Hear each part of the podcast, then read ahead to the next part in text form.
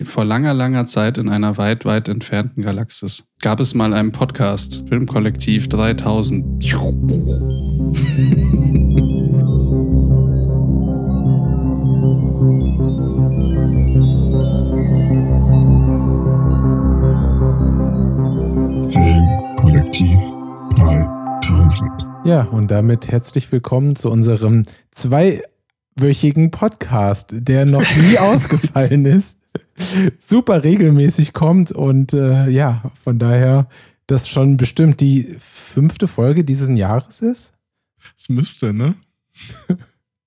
Ja. Ja, nee, hallo an alle. Also, ja, wir haben uns irgendwie echt äh, ein bisschen vergraben die letzten Wir haben, sechs, sieben Monate etwa. wir Ich glaube, der letzte Podcast Geburtstag war im gefeiert. Juli. Ja, ja. Aber äh, jetzt sind wir wieder da. Und zwar regelmäßig. Und, Auf jeden ähm, Fall. Versprochen. Ja, Tobi und ich waren eine Weile im Exil, ähm, konnten deswegen nicht aufnehmen. Wir waren quasi auf einer, auf einer so, so quasi auf einer einsamen Insel gestrandet, wo es kein Internet gab. Aber Und kein Leben. jetzt sind wir wieder hier und ähm, jetzt wird es, wird es nur Folgen sprießen. Ja, ich muss da irgendwie direkt an ähm, den Christopher Nolan-Film Interstellar denken. Und irgendwie da in unserer Welt, da wo wir äh, gedreht haben, da ist die Zeit einfach anders, einfach anders vorangeschritten. Zeit hat da nicht existiert, das Konzept war da irgendwie anders. Es war so, klack, weg aus Deutschland, klack, wieder in Deutschland 2022. Und plötzlich, ja genau, irgendwie plötzlich gehst du deine Freunde besuchen, so, du hast die letzte Mal gesehen, da waren die alle so Mitte 30, jetzt sind die alle 65 und du fragst dich, was, was passiert ist. So, du Ja. siehst deine Kinder als alte Frauen und Ja, sorry deswegen, wenn ihr auf den Podcast gewartet habt und er ist nicht gekommen und ihr jede Woche immer wieder Refresh gedrückt habt in eurem Podcast-Catcher eurer Wahl. Also ich glaube, es gab bestimmt den einen oder anderen Menschen, der irgendwie äh, jede, jede zwei, drei Wochen vor, vor seinem Computer saß und traurig auf Refresh gedrückt hat. Ja. Und leider gibt es ja auch keine anderen Podcasts. Von daher war Ja, eben. einfach sehr viel Stille in den Ja. letzten Monaten. Ja, Film Ja. ist auch ein bisschen so ein Nischenthema. Ja, Ja. voll. Setzt sich Aber-. Wir haben natürlich im letzten halben Jahr auch äh, weiterhin Filme geguckt. Und ähm, heute wollten wir einfach mal so ein bisschen darüber reden, was wir so, was so unsere Highlights äh, waren, seit, seit ihr uns das letzte Mal gehört habt. Genau. Das ist auch so ein bisschen das Konzept oder die neue Struktur. Wir haben uns überlegt, wenn wir über ein Thema reden, wie die Murmeltierfilme, äh, haben wir vorher gefühlt anderthalb Stunden über alles andere gesprochen, aber nicht über das eigentliche Thema, was zur Folge hat, dass diese Epis Episoden extrem schlecht altern. Und um das ein bisschen zu umgehen, dachten wir, wir machen es jetzt im Zwei-Wochen-Rhythmus. Eine Folge geht so ein bisschen so, was wir geguckt haben und was vielleicht noch kommen wird. Und die andere Folge ist eher so ein bisschen thematisch auf entweder aktuelle Filme oder irgendein anderes Thema, was wir spannend finden. So ein bisschen die Nerd-Folge. Und heute sind wir bei der einfachen Variante, die Laber-Folge. auf die wir uns alle großartig vorbereitet haben. Ja, wir tingeln quasi, wir machen Labern und Inhalt im, im, im Wechsel. Manchmal labern wir auch ohne Inhalt in der Inhaltsfolge bestimmt, aber mal gucken. Aber wir labern sicher nicht mit Inhalt in der Laberfolge. Darauf, äh, Genau, ne, da kann man genau. sicher sein. Richtig. Ja, wie geht's euch beiden? So gut also. Ich weiß auch nicht, irgendwie, man kann sich eigentlich also gerade nicht beklagen. So, ich finde Ja. eigentlich alles schon, schon ganz fein. Ähm, bin, bin echt froh, wieder zu Hause zu sein. Ähm, was war jetzt schon ein Abenteuer. Ja, weiß auch nicht. Wie geht's dir, Tobi?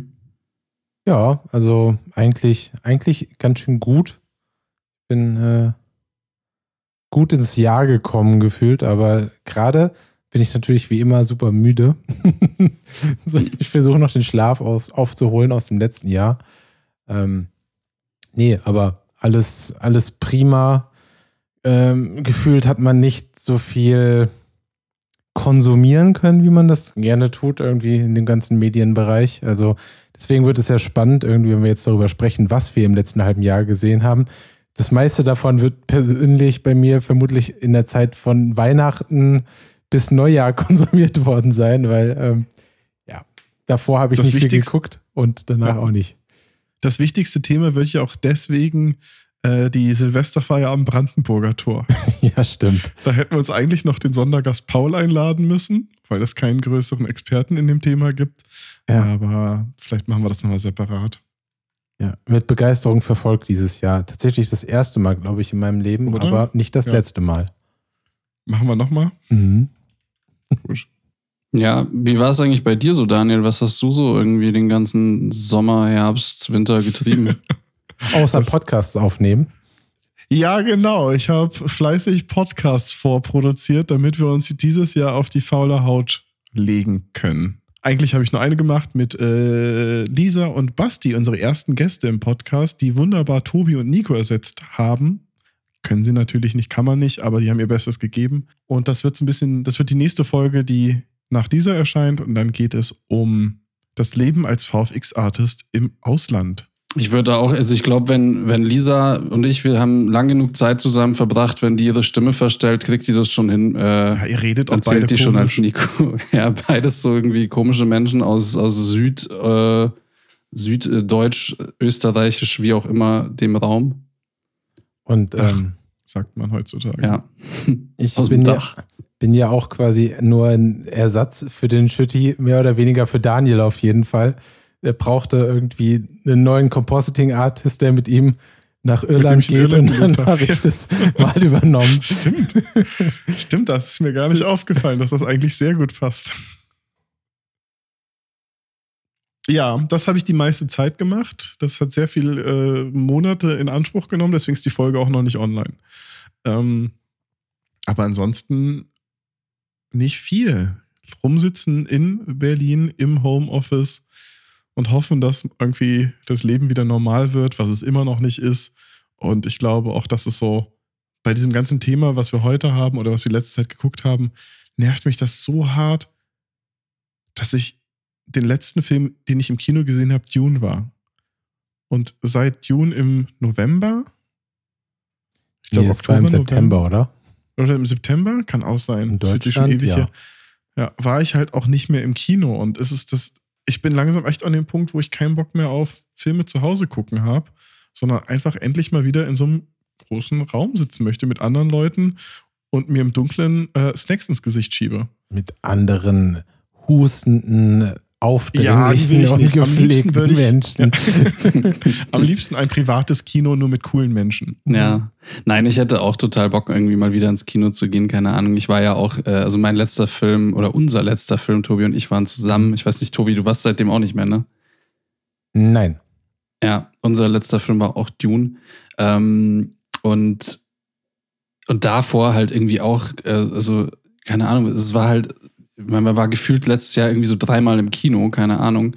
Und man hätte schon irgendwie mal wieder Bock auf diese Normalität, aber es ist auch irgendwie spannend zu sehen, was da, und da reden wir ja gleich über ein paar Beispiele, aber was da jetzt auch gerade so irgendwie rausgekommen ist und was irgendwie dann doch ins Kino gepusht wurde, so, weil man es woanders nicht haben wollte und was dann irgendwie rein ähm, über Streaming veröffentlicht wurde und so. Das finde ich eigentlich auch interessant, wie sich das Ganze also jetzt so gewandelt hat. Nico, Mhm. nur um die Stimmung noch ein bisschen zu drücken. Du hat, meintest so, man war gefühlt dreimal im Kino, um das negativ klein darzustellen, aber es waren nur zweimal. Also von daher. Letztes Jahr? ja. Was war es bei, was war's bei dir? Wir waren zweimal Naja. zusammen im Kino und das war auch das einzige Mal, dass ich im Kino war. Okay. Ja, Die ich war davor Male auch in, in Polen. Ja. In einem nicht so guten Kino, habe ich gehört. Nee, das Ambiente-Licht war Ja, relativ Die Black äh, Levels intensiv. waren halt leider ja. echt wie auf so einem schlechten alten LCD-Display. Das war halt, das war, das war nix. Nee, Ja, dann ist ja gut. Ich hatte wenigstens das Kino International mit Green Knight und ähm, das große iSense Kino für Dune. Das war nochmal so ein richtiges Kinoerlebnis. Nice. Fehlt mir. Ja, weiß nicht. Also ich glaube, es gab ja eben, also es gab tatsächlich auch ähm, gar nicht, oder ich weiß nicht, wie es bei euch ist, aber es gab ja auch einfach viel mehr Serien, die man so geguckt hat als Filme. Also selbst wenn jetzt, also selbst jetzt Filme, die nicht im Kino gelandet sind, sondern direkt im Streaming, ähm, da gab es ein paar. Ähm, Mhm. Aber es gab so viele Serien gefühlt letztes Jahr, finde ich. Keine Ahnung. Also ich meine, ich habe auch wahrscheinlich nur einen Bruchteil davon geschaut tatsächlich, aber ich fand, es kam wahnsinnig viel Zeug raus. ich glaube, es war halt einfach viel auch nachzuholen. So was, was 20, weil das waren eher Kinofilme, ne, die 2020 nicht ins Kino gekommen sind und die ganzen Serien, die dann produziert wurden. Ich Mhm. habe nicht das Gefühl, dass es mehr war. Ja, ich weiß auch nicht. Also ich meine, jetzt bei Kinofilmen, keine Ahnung, da ist wahrscheinlich auch bis dato noch vieles auf der Strecke geblieben. Ja. Und ich meine, Dune und James Bond oder so, das waren ja beides Filme, die das Jahr davor schon fertig waren. Ja, oder ich finde, Paradebeispiel ist Kingsman. Ja, Ich stimmt. glaube, der war Ja. drei Jahre lang fertig und ist jetzt ins Kino gekommen. ja. Und kommt nächste Woche auf Disney Plus oder in zwei Wochen irgendwie so. Okay. Dann Ja, kann also ich auch direkt in Streaming. Ja. Mit, mit einem ganz kleinen Umweg. Weil die Kritiken so gut waren wahrscheinlich, oder? ich habe tatsächlich nichts drüber gehört. Ähm, Soll nicht so mega sein. ja. Es ist auch so ein Franchise, mit dem ich gar nichts anfangen kann. Nee, der Also erste war, ich, ach, der erste war tatsächlich überraschend gut, fand ich. Nur, Ja, aber das, ich glaube, die Betonung auf dem überraschend, weil man so wenig erwartet hat. ja. Aber sie haben dann halt echt gedacht, so, sie haben da jetzt so einen neuen Goldesel gefunden. Mhm. Ein sogenanntes Tentpole-Movie. So, wo sie einfach immer jedes Jahr was Neues raushauen und denken, wow, Ja. das wird das Franchise. Aber so viel ist da halt auch einfach nicht, ne? Also es ist, Mhm. ja, naja. Naja. Haben wir alle nicht Ja, gesehen, können wir nicht drüber reden. Ich weiß nicht, wie, wie war es bei euch so von der, von der, weil ja so viel gestreamt wurde, wie war so eure Streamer-Aufteilung? Weil bei mir war es echt ein Großteil Netflix und ähm, also so zwischen den, den großen drei irgendwie oder also Amazon, Disney, Netflix, was, was habt ihr so am, am meisten geguckt? Oh, das ist super schwierig. Also ich glaube, dass du tatsächlich ziemlich viel äh, Apple auch geguckt hast, Nico. Dass dir vielleicht so ein bisschen entfallen ist, aber du warst ja eigentlich da wesentlich aktiver als ich jetzt. äh. Stimmt. Mhm. Du hast recht, Apple das habe ich voll ne? ausgeblendet. Ja, Ja. Apple. Apple hat, ich habe dieses Jahr mehr Apple geguckt als, also ich glaube, Netflix wäre wär immer noch auf Platz 1, weil da einfach, einfach so Ja. viel rausgekommen ist. Aber ich habe wirklich, ja, Apple ein paar äh, Shows für mich entdeckt und lieben gelernt dieses Jahr. Ja. Ich glaube, bei mir war es, ich kann es gar nicht sagen, aber ich bin auf jeden Fall, ich, ich struggle gerade extrem mit Netflix. Also ich habe, ich finde einfach, dass die Qualität ähm, einfach zu stark schwankt, die da rauskommt. Und ich, ich, ich habe immer so das Problem, wirklich eine Serie zu finden, die ich, wo ich nach der ersten Folge gesagt, die ist gut genug, dass ich sie jetzt oder dass ich nichts Besseres finden kann. Ähm, und es kommen halt einfach so viele Serien raus, was mega cool ist. Also ich bin super happy, weil man dadurch halt sein, sein, sein, ähm, auch seinen Film oder Serie finden kann. Aber ich bin ehrlich gesagt wahrscheinlich einfach von dem Katalog erschlagen. Ja. Ja, das ist, ähm, ist ein interessanter Punkt.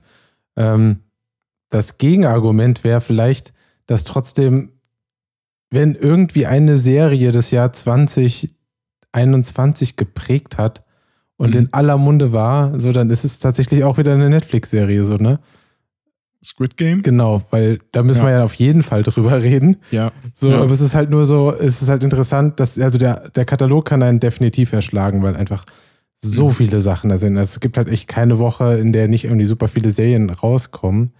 Ähm, ja, es ist, glaube ich, so dieses typische Phänomen, was ich habe, wenn ich in einen Mediamarkt gehe Mhm. und ich möchte gerne was kaufen und dann gibt es da von diesem, von diesem einen Ding, was ich kaufen möchte, ob es ein Fernseher ist oder was auch immer, gibt es da Ja. so viele und ich Mhm. weiß dann gar nicht mehr, was ich kaufen möchte und dann gehe ich halt wieder. ja. So, und das, Total. ist, ähm, das ist halt Ich- voll schade dann eigentlich. Hm. Ich meine, es, ist, muss ja einen Grund geben, wieso es diesen absurden Knopf gibt, Spiel irgendwas auf Netflix. Also das ist einfach randommäßig und dann auch so wirklich random. Auf einmal, Boah, aber den, dann den Knopf kann ich nicht benutzen. So. Nee, ich hab's auch mal probiert, irgendwie. Ich, es es geht nicht. Da kommt Vor allen nur Dingen, weil dann Quatsch auch- raus. manchmal dann einfach Folge 3 der ersten Staffel von irgendeiner Serie läuft, die ich noch nicht geguckt habe, wo ich Mhm. denke, das macht keinen Sinn. Werdet ihr jetzt einfach die erste Folge oder die ähm, letzt nicht geguckte Folge spielen, dann wäre das irgendwie okay. Aber das ist aber nicht die Art und Weise, wie ich jetzt Medium konsumieren möchte. Das ist das, was ich vom Mhm. linearen Ke- Fernsehen kenne, wo ich seppe, wo ich 20 Minuten dem lustig dicken Mann auf dem NDR zuhöre, wie er was erzählt, ohne überhaupt mich für das Thema zu interessieren. Dann bleibst du ähm, 15 Minuten bei irgendeiner Quizshow hängen und dann guckst du doch die Simpsons. Ja. Aber ich möchte mich ja bewusst hinsetzen und was gucken. Und ähm, deswegen bin ich am Ende jetzt dieses Jahr, ich habe so eine Hassliebe gerade für weitere Staffeln einer Serie. Wenn eine rauskommt, wo ich denke, naja, die letzte Staffel war ja ganz gut und ich muss jetzt nicht drüber nachdenken, also gucke ich jetzt die nächste Staffel. Ja. Und teilweise sitzt man da auch so, ich habe eigentlich gar keinen Bock drauf, aber es ist viel, viel einfacher, jetzt zu entscheiden, dass ich ähm, die aktuelle Staffel Ozark gucke, Hm. die gut ist, Die ich super. ähm, Mhm. Statt jetzt irgendeine neue Serie zu probieren. Und dadurch ist es so, ein- wird es so ein Mechanismus. Weil wir gerade mega kreuz und quer gehen. Ja. Ähm, Wir sind wieder beim Streaming-Dilemma, dazu gibt es eine eigene Folge. ähm, Finde ich das, weil du es gerade sagst, ganz interessant, weil ich denke das auch manchmal und dann bin ich aber auch manchmal trotzdem so frustriert, dass ich dann doch abbreche. Also jetzt, äh, Mhm. ein gutes Beispiel fand ich war jetzt Servant, die neue Staffel.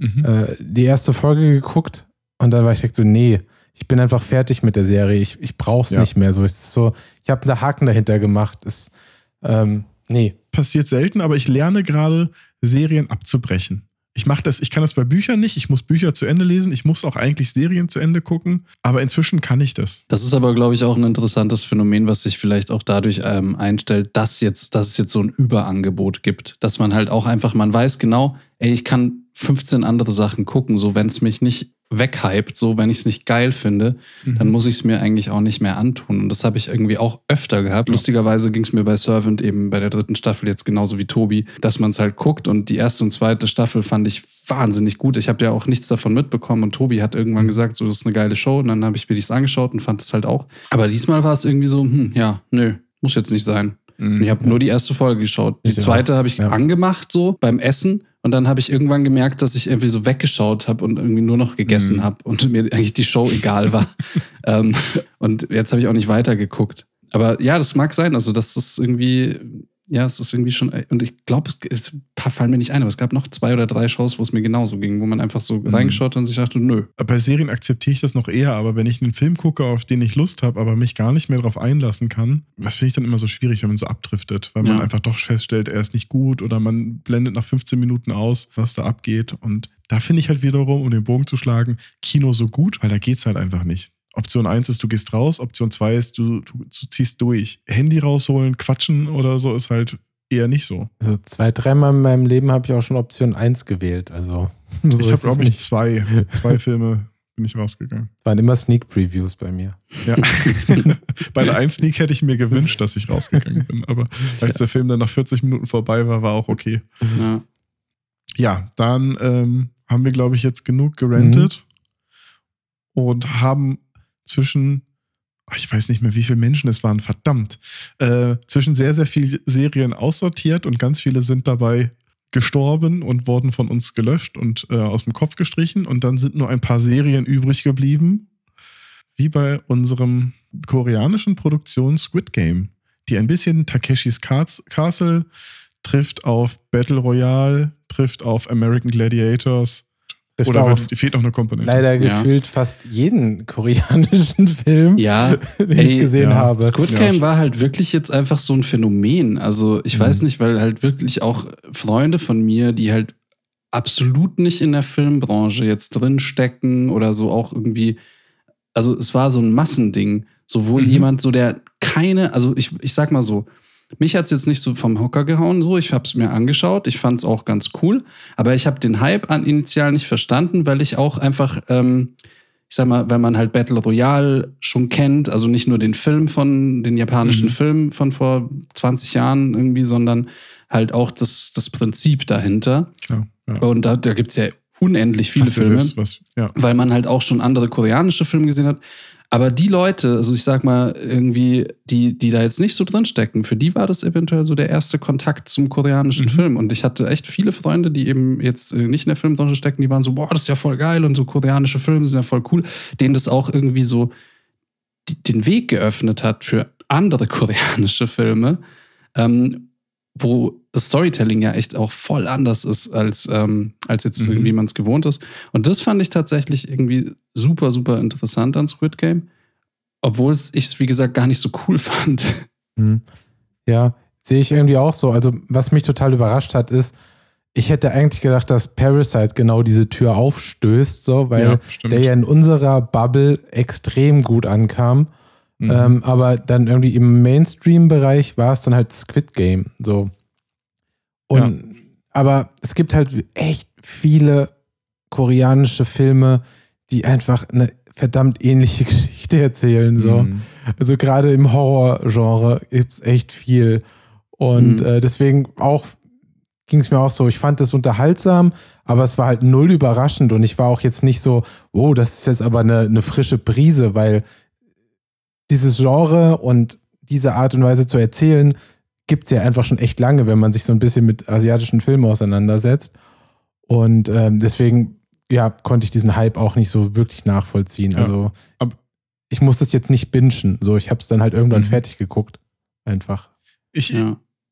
Ich habe es auch, also das, ich muss dazu sagen, ich bin auf jeden Fall nicht so tief drin im, im überhaupt im asiatischen Film. Das ist jetzt sehr pauschal gesagt und wahrscheinlich auch wieder nicht richtig, ähm, weil ja doch ein großer Unterschied ist zwischen einer koreanischen Erzählweise, einer japanischen ähm, oder auch einer chinesischen. Finde ich schon, dass da irgendwie Unterschiede sind, die unterschiedlich sind als unsere westliche Art und Weise. Ähm, von daher war da für mich einiges noch ganz frisch. Ich fand ihn vor allen Dingen, die Serie am Anfang visuell sehr, sehr spannend. Ich mochte den ganzen Farben, Sets und so. Das war irgendwie, das hatte was Frisches, das hatte dieses Kindliche gehabt. Aber die Idee hat sich halt nicht durch die Serie getragen. Ich fand am Anfang, wie gesagt, die ersten zwei, drei Folgen, spätestens die mit diesem Tauziehen, fand ich cool.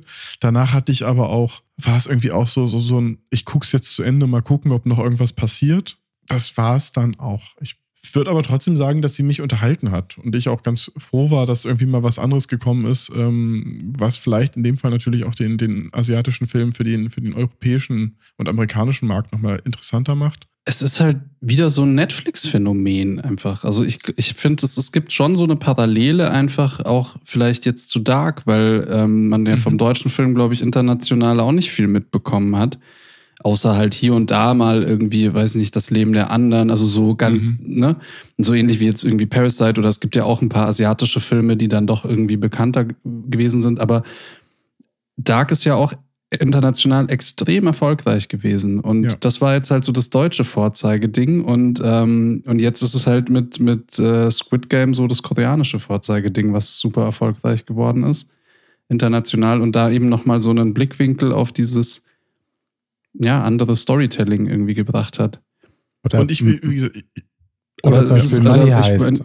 Im, im Genau, genau. Money heißt Serie. war ein ähnliches Ding. Aber was ich interessant finde, ist, es ist halt nichts Neues. Also die Leute, die das dann sehen, ähm, nehmen das halt als was voll Neues, Innovatives wahr, so, weil sie es vorher noch nicht kannten.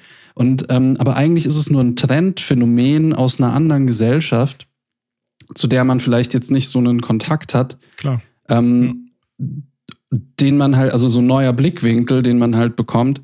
Ähm, ich meine, was es ja in anderen Bereichen, nicht jetzt nur Netflix oder Film auch gibt, irgendwie, wenn irgendwelche Trends ähm, überschwappen. Also ich meine, da gibt es ja genug Zeug irgendwie aus, was weiß ich, lass es Hello Kitty sein oder sowas aus Japan ja, oder in der. Musikbranche. Ja. so, ne? Ähm, nee, und, und da ist irgendwie, ähm, also fand ich, das fand ich halt irgendwie super interessant, weil das irgendwie alle waren so, boah, geil, das ist voll der neue Shit. Und dann ist es halt eigentlich nicht. Aber es ist ja Mhm. trotzdem cool. Ich glaube, was halt wirklich ungewöhnlich war für ähm, so westliche Zuschauer, ist, fand ich diese Kombination von einem sehr, sehr unschuldigen Ansatz. Eigentlich ist es auch ein bisschen Saw gemischt mit Kinderspielen. So, ich glaube, das hat für viele so ein bisschen so ein, ach krass, es ist mega brutal und das habe ich jetzt gar nicht erwartet. Moment, ich glaube, es war einfach so diese Überraschung, die da passiert ist. Ich finde halt, also ich fand halt, diese, die ganzen Charaktere, die du so triffst in Squid Game, die sind halt sehr interessant äh, für, für viele Leute, weil sie halt einfach, sind natürlich auch alle sehr be- überzeichnet, so, aber das ist, Ja. ist dann auch fein, weil das halt irgendwie so ein bisschen weiter weg ist. So ist es nicht so, Mhm. oh, das ist jetzt aber unrealistisch, weil das ganze Szenario ist äh, befremdlich für, ich sag mal, den westlichen Filmeschauer. Ähm, aber die, diese ganzen Charaktere sind ja alle schon mal woanders über den Weg gelaufen, wenn du jetzt irgendwie sowas Ja. wie Old Boy oder The Host oder Train to Busan und so, so guckst, Mhm. die einfach immer, immer diesen gleichen Prototypen von Das dem. Loser-Vater haben, der sein Kind irgendwie dann doch wiedersehen Mhm. möchte und möchte ihm ein besseres Leben bieten. So, es ist Ja. halt wirklich immer der gleiche Charakter. Voll. Ich meine, selbst bei Parasite. Ja, genau. Ja, aber gleichzeitig wirkte die Serie, finde ich, schon auch ein bisschen trashig. Also, ähm, habt ihr auch vorhin gesagt, irgendwie. Und dieses, aber dieser Trash-Faktor ist ja vielleicht auch das, was es, ähm, was es irgendwie, also was dazu führt, dass man die Show irgendwie anders akzeptiert. Weil, stellt euch vor, die Show wäre wär irgendwie mit amerikanischen äh, Schauspielern in dem gleichen Style irgendwie gedreht worden. So, es hätte nicht funktioniert. So, das wäre der übelste Mhm. Trash einfach Mhm. gewesen. Ja. Aber dadurch, dass du halt, also es ist jetzt nicht so, dass man als Koreaner irgendwie so Trash irgendwie dann einfach akzeptiert oder so. Nee, aber ich glaube, es gibt einem einfach, man sieht es mit anderen Augen. So, man sieht es halt Ja. als, ein, als ein kulturelles Phänomen, als irgendwie so anderes Storytelling. Gerade diese Art, irgendwie so über Flashbacks zu erzählen, die die, die Serie Ja. ja. ganz häufig hat, das würdest du heute so nicht mehr machen, weil es einfach so abgedroschen eigentlich ist, Mhm. dass du sagst so, wow, nee, echt nicht. Aber Ja. da war es halt so, ja, okay. Ich fand es trotzdem extrem cheesy, so, aber Ja. ja. Ja, ich glaube, es ist grundsätzlich ist eine Serie, wäre sie nicht so gehypt worden, hätten weniger Leute sie gut gefunden.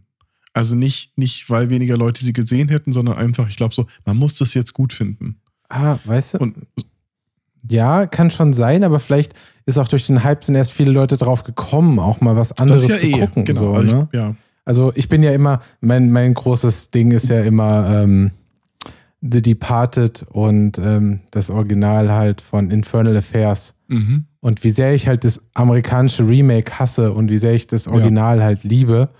Und da ist es halt auch immer das Ding. Und ich hätte halt so mir auch immer gewünscht, dass einfach viel mehr Menschen das Original sehen und nicht dieses amerikanische Remake, was ja auch einen Oscar gewonnen hat und was nicht alles. Mhm. Äh, und da ist auch immer so, es wäre schön gewesen, wenn da auch ein Hype gewesen wäre, um dass Menschen das gesehen hätten schon zehn Jahre vorher oder so. Und Ja. äh, ja, wären dann auch gar nicht, also da wäre es halt schön gewesen. Heutzutage funktioniert halt sowas durch Netflix, so Mhm. dass du Das stimmt, was ähm, super ist. so einen Hype generieren kannst für was, was halt irgendwie nicht äh, von der Hollywood-Werbetrommel profitiert. So. Ja. Das ist eigentlich cool. Aber das hatten Ja. wir auch schon im, im Dilemma-Podcast, dass das ganz schön gut Ja. ist, eigentlich auch. Mhm. Ähm, ja, aber wie gesagt, also ich fand, ich fand die Show selber halt gar nicht so gut, um ehrlich zu sein. Ähm, und es gab aber halt schon einiges, ehrlich gesagt, an Highlights letztes Jahr auch irgendwie, die eigentlich voll, ähm, also da gibt es ein Ding, worüber ich mit euch eigentlich sogar auch reden wollte. Also ich habe ja auf meiner Liste so ein paar Sachen, die ich cool fand, wo ich auch weiß, dass ihr die eigentlich auch cool fandet, aber ich finde eine Sache war so total under the radar ähm, bei Netflix, da habe ich irgendwie noch nie, mit niemandem wirklich drüber gesprochen und ich fand die Serie großartig. Twilight. Ähm, Aber da habe ich schon oft tatsächlich genug drüber gesprochen. Ist es, also wenn Ähm, du jetzt die Serie sagst, von der ich denke, dass du sie sagst, dann ist sie tatsächlich aber, glaube ich, bei ganz vielen Rankings auf Platz 1 der besten Serien des letzten Jahres. Echt? Ja, ich habe auch, ich, Ich- ich, ich, habe ich hab das Internet auch, äh, also dazu jetzt nicht unbedingt verfolgt. Ich habe einfach nur so, weißt du, so meistens ist es ja so, dann schaust du irgendwas und redest mit irgendwelchen Freunden und die sind natürlich auch alle gleich so, ja, ey, habst du Mhm. schon gesehen und so. Und da halt irgendwie gar nicht. Ich Ähm, zähle schon. runter und ihr sagt gleichzeitig die Serie. Nee, Tobi darf zuerst sagen und dann verrate ich, ob's. Oh. Ich bin mir zu 100 Prozent, also natürlich darf man nie 100 Prozent sagen, deswegen sage ich 99,9 Prozent sicher, dass du Arcane meinst. Nein, Was? weil ich wusste, dass du Arcane sagen würdest. Wow. Ja. Okay. Die ist dann- auch extrem geil und wir müssen unbedingt über Arcane reden. Aber ich fand, Arcane war nicht under the radar. So, Arcane habe ich von, Ja, von nee, vielen. Leuten irgendwie gehört, wie obergeil die ist. Und also fand ich auch selber Mhm. obergeil. Ähm, lass, uns, lass uns auf jeden Fall über Arcane quatschen. Nee, ich meine, und das, also, das bestätigt nur, dass es wirklich under the radar ist. Es ist Archive 81. Das finde ich ich, nur Schlechtes von ja, gehört. fand ich auch gar nicht so doll.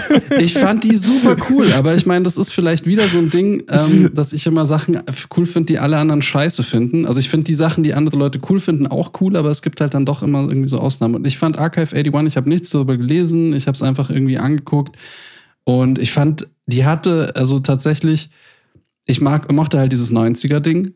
Mhm. Ähm, also vielleicht kurze Zusammenfassung für Leute, die nicht wissen, worum es geht. Ein Typ irgendwie äh, restauriert alte Videokassetten ähm, aus den 90ern und es ist halt so eine Gruselgeschichte. Und ich fand da vieles ein bisschen cheesy, aber ich fand trotzdem halt irgendwie, also es, ich habe es mir halt irgendwie nachts angeschaut und es hat schon, es gab echt Momente, die mich irgendwie noch original gegruselt haben, was halt wirklich nicht mehr so oft passiert, um ehrlich zu sein. Ähm, Weil es halt irgendwie vielleicht auch von dem, von dem Charakter der Show diesen Blair Witch äh, Charakter halt hatte, so ne, irgendwie oder Cloverfield, keine Ahnung, so dieses dokumentarische, so das, was ich da sehe, ist irgendwie echt. Und also es war klar, dass es nicht echt ist, aber durch das Auge des Protagonisten irgendwie. Ähm, naja, und das, das fand ich echt spannend. Also, fand, also, weiß nicht. Ich wusste gar nicht, dass es alle so schlecht fanden, ehrlich gesagt. Also so schlecht fand ich es jetzt nicht, aber ich war auch nicht begeistert. Also ähm, ich finde halt einfach, dass es echt so ziemlich genau das ist, was ganz, ganz viele andere Horrorfilme und Serien aktuell sind. Also es geht, also ohne jetzt irgendwie vorzugreifen, aber es geht um einen Kult und äh, weirde Sachen passieren, Paralleldimensionen und so weiter und so fort.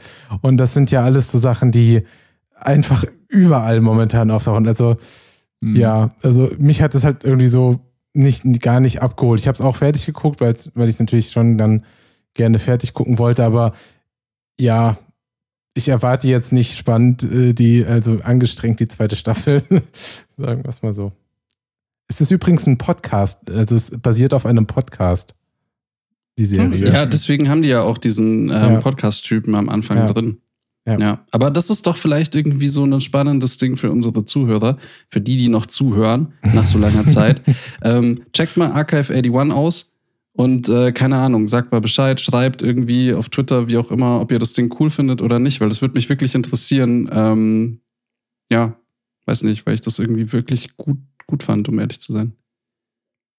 Ich gucke da irgendwann nochmal rein. Aber ähm, ja, also das, das, das viel interessantere Thema, du hast schon angesprochen, über das man durchaus sprechen sollte und auch mehr zu erzählen hat, wahrscheinlich ist Arcane. Ja. Geil. Also ich persönlich habe mich gegen Arcane echt ein Stückchen gewehrt am Anfang, weil es basiert auf einem Videospiel und auch, auch nicht unbedingt auf einem Videospiel mit besonders viel Story, auf League of Legends so.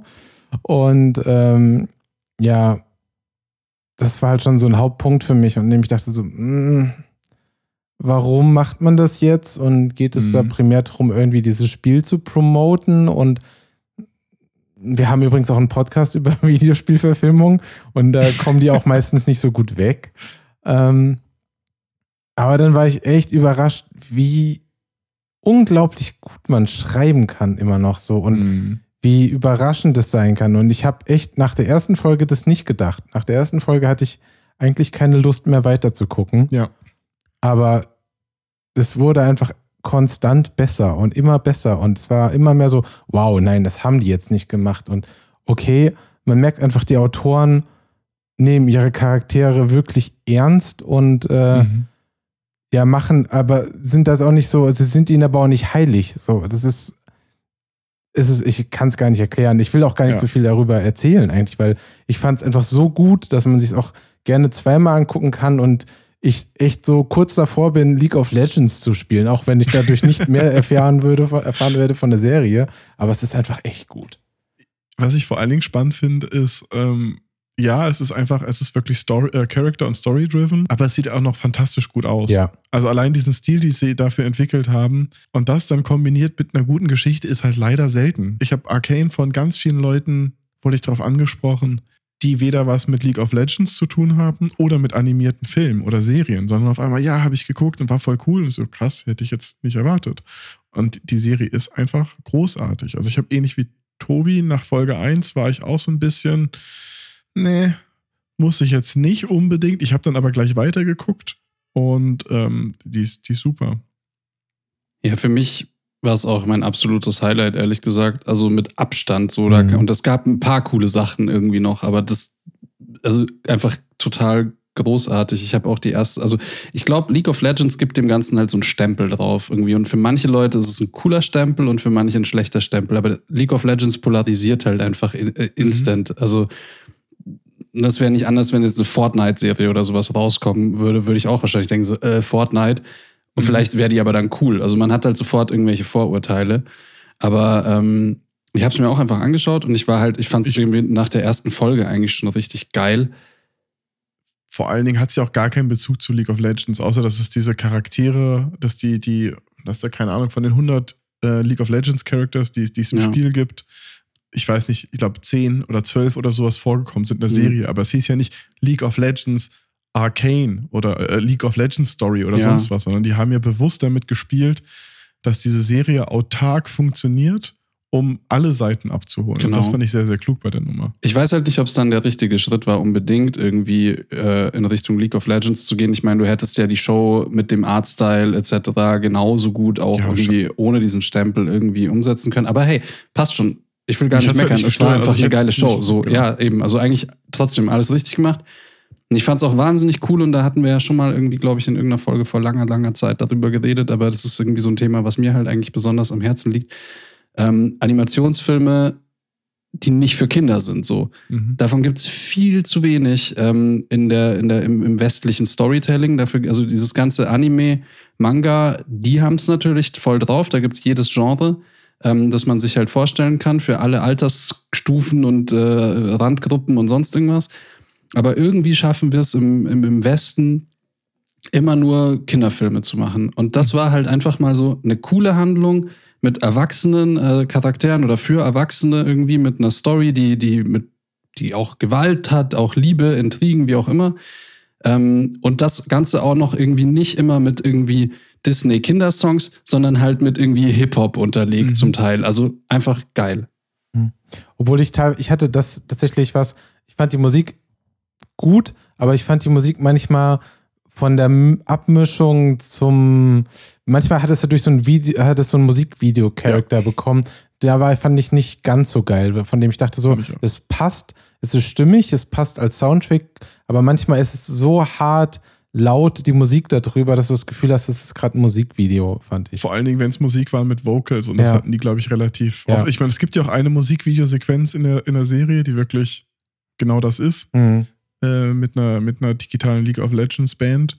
Aber in vielen Stellen, ja, das, äh, vielen Stellen hat es gut Mhm. gepasst, in manchen war es schwieriger. Ich meine, dass du in zehn Episoden auch mal Momente hast, die schwierig sind und nicht ganz so gut funktionieren, Ja. bis dahin. Aber im Allgemeinen äh, fand ich, wie Nico sagte, die richtige Richtung, so wie schon Mhm. mit Love, Death, Robots. Einfach mal Animationsfilm, der deutlich düsterer ist. Ähm, deutlich zielgruppenunabhängiger funktioniert als alles andere und glaube ich für sehr, sehr viele Leute irgendwie was, was bringt. Ob es jetzt League of Legends Spieler sind, ob es jetzt Erwachsene sind, ob es Jugendliche sind oder so. Ich glaube, das ist, das ist schon sehr, sehr klug gemacht. Für mich hat so richtig geklickt in dem Moment und das ist auch kein Spoiler, weil man kann damit nichts anfangen, wenn man es nicht geguckt hat. Aber der Moment, in dem Jinx geboren wird, quasi, so diese Folge, was sie erzählen und was passiert, ist Ja. halt so, das ist halt einfach so komplett out of the blue Ja. für so eine Serie und man ist halt wirklich Ja. so, nee, nicht wirklich jetzt gerade so krass. Es war eine, war eine bessere Backstory als von Harley Quinn oder sonst was in allen Ja. letzten Verfilmungen. Alles Mhm. zusammen. So, es ist einfach. Dadurch funktioniert der Charakter auch so unglaublich gut. Dann Ja. so, das Ja. ist Wahnsinn. einfach, ja, eine wahnsinnig geile Charakterentwicklung. So, du Ja. hast halt, du kannst dem Ganzen folgen, du kannst die ganzen Leute verstehen, du hast vor allem das, was du im, Ja. was du heutzutage im Storytelling ja öfter hast, irgendwie so, dass es nicht mehr schwarz-weiß ist. Mhm. So, es ist alles Mhm. irgendwie eine Grauzone, du verstehst die Bösen, du verstehst die Guten. Genau, es jeder hat ist- irgendwie einen Antrieb. Echt einfach richtig, richtig gut. Ich habe auch, das erste, was ich gemacht habe nach dem Gucken, war erstmal irgendwie das Studio herausfinden. Also, Mhm. das hat irgendwie Fortiche heißen, dieses französische Studio gemacht. Die kannte ich vorher auch gar nicht. Also noch Mhm. nichts von denen gehört, komplett nie. Ähm, und ich habe geguckt, die haben auch eigentlich keinen anderen super bekannten Film oder sowas vorher gemacht. Ähm, also es ist halt auch geil, dann mit sowas quasi irgendwie so äh, direkt äh, an den Start zu gehen, wo was halt andere deutlich erfahrene Studios, finde ich, komplett in Schatten stellt. Ja. Also Mhm. Interessanterweise gab es dann ein paar Monate später von irgendeinem anderen MOBA äh, eine Serie animiert. Ich weiß nicht, ob es von Dota war oder von irgendeinem anderen, aber auf einmal hat, haben die das gleiche probiert und das hat keinen Menschen interessiert, weil es weder gut aussah noch Mhm. gut geschrieben oder sonst was war. Ähm, also da sieht man auch wieder, dass es nicht irgendwie eine Formel ist, dass man ein äh, gehyptes Videospiel nimmt und daraus eine Serie macht und läuft, sondern es muss einfach eine gut gemachte Serie sein.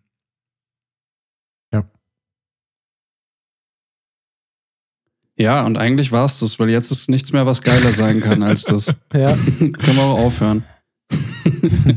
nee, es gab schon noch ein paar coole Sachen dieses Es Jahr. gab noch ein paar ganz gute Sachen, ja. Mhm. Auf jeden Fall das Überraschendste. Also für mich auch, wie Nico auch schon sagt, also das Beste aus dem letzten Jahr einfach auch, weil es so überraschend kam. Also ich habe keine Geschichte mehr gesehen, die mich irgendwie so emotional so gecatcht hat und so überrascht hat. Also das war definitiv Mhm. 2021 das, was ich da ja mitgenommen habe. Ähm, eine Sache, die ich, das ist vielleicht irgendwie, ja, eine Sache, die ich eigentlich auch noch erwähnen wollte, weil ich weiß nicht, ob ihr die mittlerweile geguckt habt. Ich hatte euch schon mal erzählt, dass ich davon auch irgendwie echt überrascht war. The Ähm, Expense. Ja, da habe ich auch dran mitgearbeitet, so. Deswegen ähm, also bin ich vielleicht etwas befangen, aber ehrlich gesagt war, war das so, dass ich eigentlich mich inhaltlich quasi, also hatte ich eher das Gefühl, die Show geht so in Richtung Gossip Girl, so ein, so ein plattes Teenie-Ding und ich habe das, äh, also die Show dann komplett durchgebinged irgendwie mit, mit der Sina so in einer, in einer Nacht und fand es echt super. Ähm, das ist Kids. Ist auch so eine Netflix-Show. Vielleicht ist das jetzt auch wieder die Kategorie Nico likes Twilight, Sailor Moon and Archive 81 und, und Ja. Kids. Ähm, das mag durchaus sein, aber ich stehe dazu. Also ich kann auch nur sagen, also ich fand die Serie ehrlich gesagt ganz cool. Also sie ist deutlich tiefgründiger, als man, finde ich, meint irgendwie. Und ähm, für mich auf jeden Fall also eine, eine, eine Cook-Empfehlung. So, also das war auch so ein, so ein finde ich schon irgendwie ein Highlight, ähm, weil es mich einfach überrascht hat. Ich habe, glaube ich, drei Folgen davon gesehen. Immerhin. Punkt. Naja, das war, das war für dich eine der Serien, wo man in der Mitte ausmacht und keinen Bock mehr hat. Ich habe die aber auch nur geguckt, weil Nadine die angefangen hat und ich glaube, selbst die hat es nicht durchgezogen. Die hat es wahrscheinlich auch nur angefangen, weil ich Und, gesagt ähm, habe, dass geil ist. Ja, ich glaube, nee, hat jetzt angefangen, weil sie abends was, irgendwas Belangloses gucken wollte, um dabei einzuschlafen. Und das war dann in dem Fall Kids und am nächsten Tag hat sie, glaube ich, noch zwei Folgen geguckt, so am, am Sonntagmorgen im Bett zum Frühstück. Und ich glaube, danach war, ich, ich muss sie mal fragen, also ich, mich hat es nicht abgeholt, aber ist halt auch ehrlich gesagt nicht, nicht in irgendeiner Weise mein, mein, in, mein Thema. Also so junge, erwachsene Gossip, High Society. Du, eben, meins auch und nicht. sonst Trotzdem fand ich es cool. Ja, Du kommst ja auch aus der gleichen Ecke von Deutschland. richtig. Ja. Das auch noch. ja. Du kennst das Leben. Ja, ja, ja. Leben in Kitzbühel. Auf jeden Fall. Naja, ähm, ich weiß nicht, gab es bei uns euch sonst noch irgendwie was so auf, was nicht Netflix ist, was ihr irgendwie cool fandet oder was Ähm, ich würde jetzt mal gerne wieder ein bisschen negativer werden. Vielleicht. Äh, Uh, Ja, hau rein, immer. nein, Gossip Tobi. Nee, ich würde einfach nur gerne meine, meine, meine Gefühlsachterbahn zum Thema James Bond äh, Okay. kurz durchgehen. Und zwar habe ich den mit dem lieben Nico im Kino gesehen. Und ähm, als ich ihn da geguckt habe, hat er mir auch eigentlich gut gefallen. Mhm. Ähm, der, aber umso länger ich drüber nachgedacht habe, danach, als der Film fertig war, also die nächsten Wochen, hat es mir so ein bisschen so, war immer irgendwie so wie so ein Stein im Schuh. So, es hat mich irgendwie im Hinterkopf gepiekst, so dass ich dachte so, ja, ich fand das cool und das hat mich so emotional, Mhm. also es war so, vielleicht war es auch einfach ein bisschen cheap, weil ähm, ich das Ende, weil mich das Ende gecatcht hat. Ähm, aber dann habe ich den Film nochmal gesehen, über zwischen Weihnachten und Silvester irgendwann, ähm, weil wir den da als Screener bekommen haben. Stimmt. Ähm, ja, und da fand ich den plötzlich überhaupt nicht mehr gut und dachte mir, wow, der ist ja ganz, der ist ja eigentlich sogar ziemlich schlecht. So. Und äh, so ganz viele Sachen haben mich einfach total genervt an dem Film. Und äh, ja, deswegen ist es so ein Film, von dem ich, als ich aus dem Kino kam und eine Woche später vermutlich noch so eine, eine 8 von 10 gegeben hätte, jetzt ist er wahrscheinlich eher so eine 5 von 10 bei mir. Und zählt Okay. definitiv zu den schlechten James Bond-Filmen leider. Weil da so viele Sachen sind, über die ich mich, wenn ich drüber nachdenke, einfach so krass aufregen kann, Mhm. nur noch.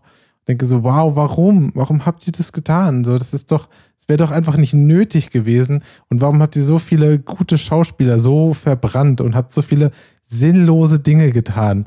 Es ist leider alles die Bösewichte, oh, ich kann nicht da anfangen, wie, wie, wie schlecht, wie, wie wenig Bühne einfach den Bösewichten gegeben wurde, ähm, wie, wie schlecht die abgefrühstückt wurden. So, es ist einfach traurig. Also, Ja, nee, also wenn man ihn nicht gerade in einem riesigen Kino sieht, in dem alles explodiert und dann man nachher jemand quasi aus der Leinwand rauskommt mit dem Finger und dir auf die Tränendrüse draufdrückt, dann ist es schwierig für mich, den Film gut zu finden noch. Und ja, ich weiß Gut, dass ich ihn noch nicht geguckt habe. Ja. Also, Weil jetzt, puh. ich würde ihn ja halt zu Hause gucken. Dann, Ja, ja, ähm, mach das mal. Und ähm, es ist halt die Frage, wie viel Schnaps man vorher trinkt, um dass man Mhm. das kritische Denken ausschaltet, weil dann kann man sehr viel Spaß damit haben. Okay. Nur es gibt halt echt so ein paar Fragezeichen. Und wenn man, wenn man anfängt, darüber nachzudenken, dann wird es echt schwierig. Mhm. Also für mich definitiv. Nico, hast du ihn nochmal gesehen? Wie, wie fühlst du dich mit James Bond? Ich habe ich hab ihn auch seitdem nicht nochmal gesehen. Ich wollte ihn aber eigentlich bald nochmal gucken. Ähm, und ähm, ja, also wir haben ihn ja zusammen geguckt und es war echt so, wir Mhm. sind rausgegangen und so, ja, eigentlich ein ganz cooler Film, so irgendwie. Aber der Teil war ja noch, und dann hat man schon so gemerkt, wie so ein bisschen so irgendwie so Risse entstehen, irgendwie so in diesem ersten Hype. Ähm, und eben, was du schon sagst, ne, irgendwie Bösewicht oder es gab einfach so ein paar so kurze Plotholes, wo du denkst so, hä, wieso ist das jetzt so? Und was will der Mhm. Bösewicht überhaupt? Wieso ist der, wie er ist so? Irgendwie, was soll die Scheiße? Also, man, man hat überhaupt nicht erklärt bekommen, was da irgendwelche, also es gab keinerlei Beweggründe und was ja dann im Endeffekt so ein bisschen den ganzen, die ganze Handlung komplett obsolet macht. Ja, aber leider auch einfach komplette, komplettes Nicht-Nutzen und Verschwenden eines meiner absoluten Lieblingsschauspieler. So. Das ist Ja, das schade. stimmt, das stimmt. Das ist jetzt war jetzt so ein Produzentensatz, nicht Nutzen eines Schauspielers. Ja. ja, schade. Wir haben den doch gekauft. Ja. Nein, aber du möchtest ja quasi die, das Können so des Schauspielers auch nutzen für deine Zwecke, um daraus einen guten Film Ja. zu machen. Das Ding ist, schlechte Filme haben es dieses Jahr aber relativ leicht, weil es wird immer einen schlechteren Film geben. Ähm, Jetzt bin ich gespannt. Ni- Nikos äh, Weisheit des Tages. ja, äh, naja, Matrix. Ich weiß nicht, ob wir den Bag of Worms jemals öffnen wollen, aber Boah, ich würde gehen. Ich, ich habe ich hab den zwar auch in meiner Liste, aber als ich ihn aufgeschrieben habe, dachte ich, vielleicht, vielleicht schweige ich ihn tot. Also, ihr könnt gerne drüber reden. Ich muss leider aus Befangenheit äh, dann einfach mal nichts dazu sagen. Ich meine, wir Ja. können auch mal noch ein Matrix-Special irgendwann machen. Dann kann ich über die ersten drei Filme mitreden und muss nur über den dritten nichts sagen. Äh, äh, vierten, Entschuldigung. Ähm, aber ja, aber ihr könnt natürlich trotzdem, äh, ja, redet, redet gerne drüber. Ehrlich gesagt kann ich darüber gar nicht so viel sagen, also das, also au- außer dass er halt abgrundtief äh, schlecht ist, weil ich es halt wirklich, also ich meine, ich bin jetzt einfach mal ein bisschen direkter, aber ich habe den Film im Endeffekt nicht, nicht fertig gucken wollen. Also ich habe wirklich ab einem gewissen Punkt bewusst entschieden, nö, ich, es ist schrecklich, ich habe keine Lust mehr. Und dann habe ich mich, jetzt, jetzt bin ich so, äh, vielleicht sollte ich ihn doch noch fertig gucken, weil, ne, also ich, vielleicht bin ich zu harsch damit umgegangen, aber ich habe einfach einfach überhaupt verstanden. keinen Bock.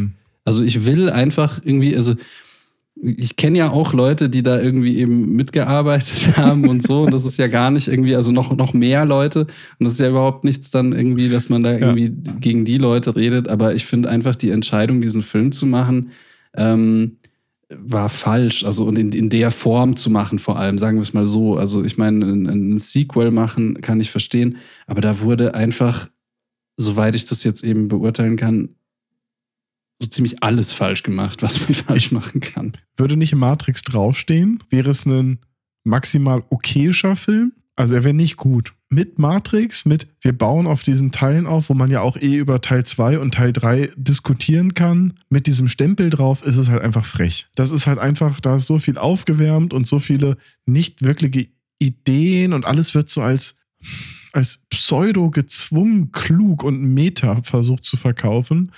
Und ich saß die ganze Zeit und dachte, nein, Teil 1. Jetzt- Punkt. Jetzt muss ich aber dann doch noch mal kurz reinspringen und sa- sage einfach Okay, was ganz Neutrales, was äh, nicht mit meinem NDA oder mit irgendwas auch nur in Konflikt kommen kann. Deine Meinung zum Film darfst du ja haben. Ähm, Wasser gefriert bei einer Temperatur von. Aber, weil du ja sagtest, und ich, ich verstehe, was du meinst damit, wenn das jetzt, wenn der Film jetzt nicht Matrix heißen würde, dann wäre es ein okayer Film. Der Punkt ist, wenn der Film nicht Matrix heißen würde, würde dieser Film absolut nicht existieren, weil dieser Film kann ja nur existieren, wenn vorher drei andere Matrix-Filme existiert haben. Natürlich. Weil sonst, also dieser Film ist ja 50 Prozent andere Matrix-Filme. ja, ja. Ja. Ja. Und, und das, das ist genau das Ich Schlimme daran, weil er es nämlich nicht nur schafft, ein schlechter Film zu sein, er schafft es sogar, den einen guten Film quasi der Originaltrilogie ins Lächerliche zu ziehen, kaputt zu machen. So, weil ich meine, fand ja ist ja kein Geheimnis, dass äh, Matrix 2 und 3 schlecht sind. So, aber der erste Teil ist einfach grandios und ist wirklich ein Film, wo, was wir ja schon öfter gesagt haben, der so bei uns irgendwie dazu geführt hat, überhaupt Filme und Visual Effects machen zu wollen. Und das ist fast schon irgendwie so ein, ich fühle mich fast schon angegriffen einfach irgendwie, weil dieser Film einfach Sachen kaputt macht, die ich eigentlich cool finde. Ja. Ja, ich glaube, viel mehr kann man da auch einfach nicht, nicht zu Ja. sagen. Und das hat am Ende weniger jetzt mit irgendeinem Handwerk oder so. Also, doch, es hat was mit einem Handwerk zu tun, aber eher der Handwerk des Story-Writings und Drehbuchs. Und nicht unbedingt mit den visuellen Sachen. Die sind auch teilweise schwierig, aber das größte Problem ist halt einfach, die Geschichte und das Ganze drumherum ist einfach, einfach Quatsch. Und das ist einfach an den Haaren herbeigezogen und es ist so, wie gesagt, für mich ist es halt so ein pseudo-intellektueller, was auch immer versucht, das Ganze zu erklären. Und dabei mochte ich eigentlich am Anfang, dachte ich, na, ist ja eigentlich ganz witzig, dass sie auf den ersten Film anspielen, das so ein bisschen als Film verkaufen. War so, ah, schwierig, aber könnte man was draus machen? Und dann war es so, nein, es ist einfach, komm. Also das Beste, was aus dem Matrix rausgekommen ist, ist, das, äh, ist die Unreal Engine 5 Demo von, der Ma von Matrix, dass das irgendwie wieder ein Thema geworden ist. Aber den Film würde ich einfach vergessen. Und wenn Leute fragen, sage ich, hör nach Matrix 1 auf. Ja. Ja, das stimmt. Also, das finde ich gut, dass du dem Ganzen auch was Positives abgewinnen kannst, weil die Unreal 5 Demo war ziemlich nice. Hatte nur keine nice Framerate, muss man leider so Das sagen. stimmt. Das war so beeindruckend. Das kann ja noch kommen. ja. ja. Ja. Ähm, So, jetzt sind wir, warte mal, wir hatten ach, wegen Tobis Achterbahn. Ich versuche gerade, wir hatten James Bond, wir waren erst positiv, dann ging es mit James Bond runter, dann James Bond Matrix war ja eine Achterbahn in sich. Mhm. in sich, ja, stimmt, Ja. das war ein Looping. Ja. Und jetzt Ja. sind wir wieder, jetzt gehen wir runter, wir haben Jetzt sind wir, ja, wenn wir, wenn wir jetzt aus der oben, Tobi-Perspektive reden, sind wir gerade neutral geblieben. Mhm. Was? Aber Und jetzt so, ist ja. halt die Frage, geht's jetzt wieder runter oder ich, hoch? ich, ich würde ja voll gerne jetzt so die typische ähm, Heidepark Soltau Holzachterbahn am Start sehen. Ich weiß nicht, ob ihr schon mal in der drin saßt. Kolossos. Geht nämlich so richtig, richtig krass steil nach oben. ja. Uh. Aber ohne Looping. Ohne Looping, aber die geht mega steil hoch. So, Da- das ist so, ja, ja, man geht einfach direkt auf, das ist die höchste, größte Achterbahn Europas oder Holzachterbahn dem so? Europas oder der Welt. Irgendwie Ich glaube, sowas. die größte Holzachterbahn. Naja, Ja. jedenfalls Dune. Nice. Ja, Ja, Der ist ganz, Nice. der war Ja, schon ich ein fahr sehr mit hoch auf jeden Film. Ja. ja, das war tatsächlich ähm, ein Film, der nicht überraschend gut war, sondern er war gut und man ging aber auch davon aus, dass er gut Mhm. wird, weil da waren halt schon echt alle, alle Ampeln irgendwie auf grün geschaltet gefühlt, so da. ja. ja.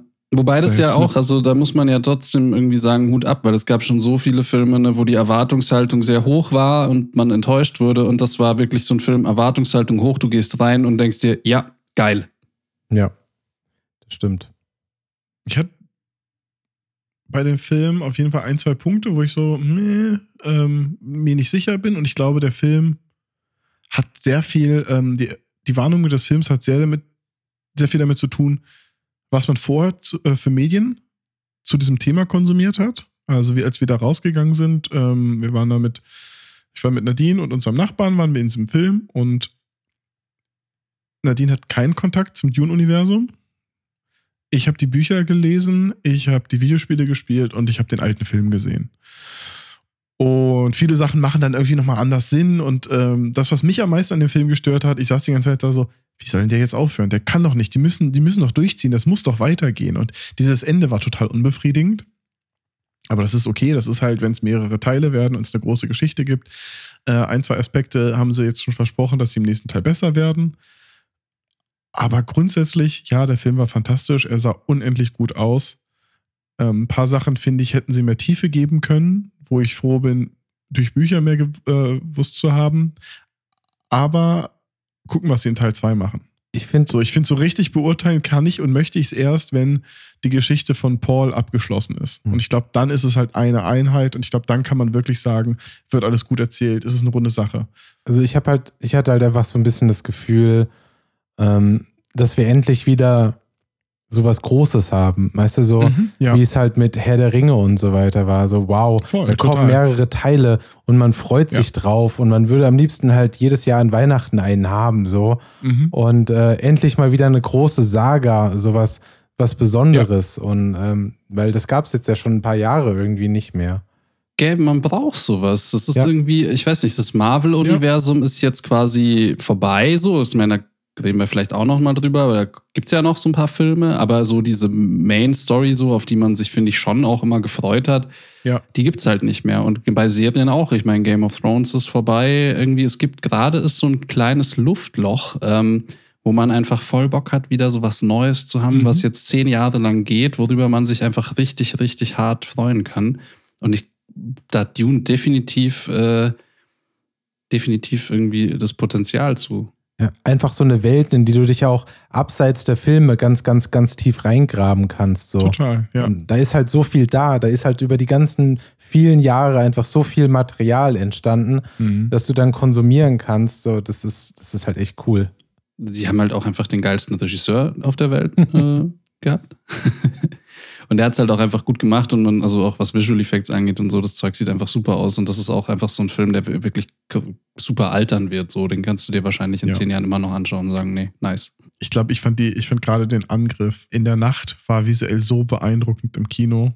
Ähm, wie gesagt, ich habe den im iSense gesehen und das war schon, war schon krass gut. Ich hoffe, dass da eure Schwarzwerte okay waren, weil sonst Nee, leider ähm, nicht. hatte man dann Leider die, gar hatte man nicht. diese Game of Thrones ähm, Erfahrung. Ja, genau die. Äh, Auch in, auch in so Wüstenszenen hat man dann so ein Problem, irgendwie Krass. was zu erkennen. Ähm, Ja. abgesehen davon, wenn äh, der Film auf Englisch klar ist, aber die auch andere Sprachen sprechen und man dafür Mhm. Untertitel Ja, braucht, die dann aber Polnisch Mhm. sind und nicht Englisch. Das ist Ja. dann sehr ärgerlich. Ähm, Ja. Ja. Aber ich habe mir den Film auch tatsächlich relativ zeitnah, als er dann verfügbar war, auch nochmal gekauft in digitaler Form, um ihn dann. Ist Ja. auf jeden Fall so ein, so ein Film, wo ich richtig, wenn der 23 rauskommt, ich hoffe, dass es genug Kinos gibt, die beide Teile äh, entweder back-to-back direkt zeigen oder zumindest nochmal den alten, also den Ja. alten, den aktuellen Dune zeigen, weil den würde ich gerne vorher einmal nochmal im Kino gucken und dann gleich weiter, weil das ist halt einfach, der hört halt mittendrin auf. Und ähm, Ja, ich war auch, ich Deswegen. war super krass enttäuscht, als der Film vorbei war, aber eben nicht, weil der Film schlecht war, sondern ich war einfach so, nein, ich, Ja. wieso? Ich will jetzt sofort weitergucken. So, das kann Gerade jetzt nicht. Das war, es war der schlimmste Cliffhanger, Ende, wie auch immer. Es war nicht mal so ein richtiger Cliffhanger, aber es war halt einfach nur so, nee, ich will jetzt, ich habe, das war doch jetzt nur der Prolog. Ha. mh. Ja, das, das war echt krass. Aber und die Szene, was du vorhin angesprochen hast, also ich fand es auch, was eben Visual Effects angeht, richtig cool. Ähm, dass man merkt, dass die sich halt wirklich auch Gedanken zu äh, Kameras gemacht haben und Physik und wie so Linsen funktionieren. Und, ne, also dass wenn du halt den, Ja. den, den Vordergrund auf eine bestimmte Helligkeit belichtest, dass es dann halt hinten ausbrennt und solche Dinge, weil man ja in genug Filmen irgendwie sieht, wie irgendwas Mhm. explodiert und ich sehe alles. So und es dann Alles, halt über diesen komischen HDR-Look hat irgendwie, der einfach ja, genau, ich wollte gerade sagen, dadurch hat sie das Digitale ganz oft Ja. und das, das ist da einfach eine runde Sache. Also wirklich, wirklich super. Ja, und jetzt ist die, jetzt ist die Achterbahn gerade an der Jetzt geht's nur noch Spitze. bergab, oder was? Jetzt, ähm, ja, jetzt haben wir irgendwie den, den Serien- und den, den Filmfavoriten schon genannt. Jetzt würde ich vielleicht einfach mal. Ich würde dir ganz kurz, weil ich weiß, ihr habt es, glaube ich, nicht gesehen und wir über Filmfavoriten. Ich glaube, ich habe trotzdem das positivste Gefühl zum Film, wenn ich an Green Knight denke. Den habe ich bis Jahr. heute immer noch nicht Den gesehen. habe ich auch immer noch nicht gesehen, leider. Ich glaube, viel hängt da bei mir mit zusammen, dass es so geil, ich gehe ins Kino und dann so abends ins Kino international gegangen, was ein sehr, sehr schönes Kino hier in Berlin ist. Man setzt sich dahin, guckt diese zwei Stunden diesen Film und geht raus so. Das war schon gut. Ich weiß jetzt nicht warum, aber es war sehr, sehr gut. Und man im Laufe der nächsten Tage, das Gegenteil von James Bond, ähm, wenn man weiter über diesen Film nachdenkt und redet, wächst er einfach immer mehr. Und ich habe am Wochenende mit meinen Eltern, die haben den auf Sky geguckt, weil es den da gab und die nicht wussten, was das Gibt's ist. den immer sie noch auf Sky? Ich weiß gar nicht, ob die haben halt dieses große Sky-Paket, was, Aber was ich habe nur doch ältere das, ich Menschen hab das haben. Sky-Paket mit allen Filmen und Serien. Sky Select. Ja. Ja.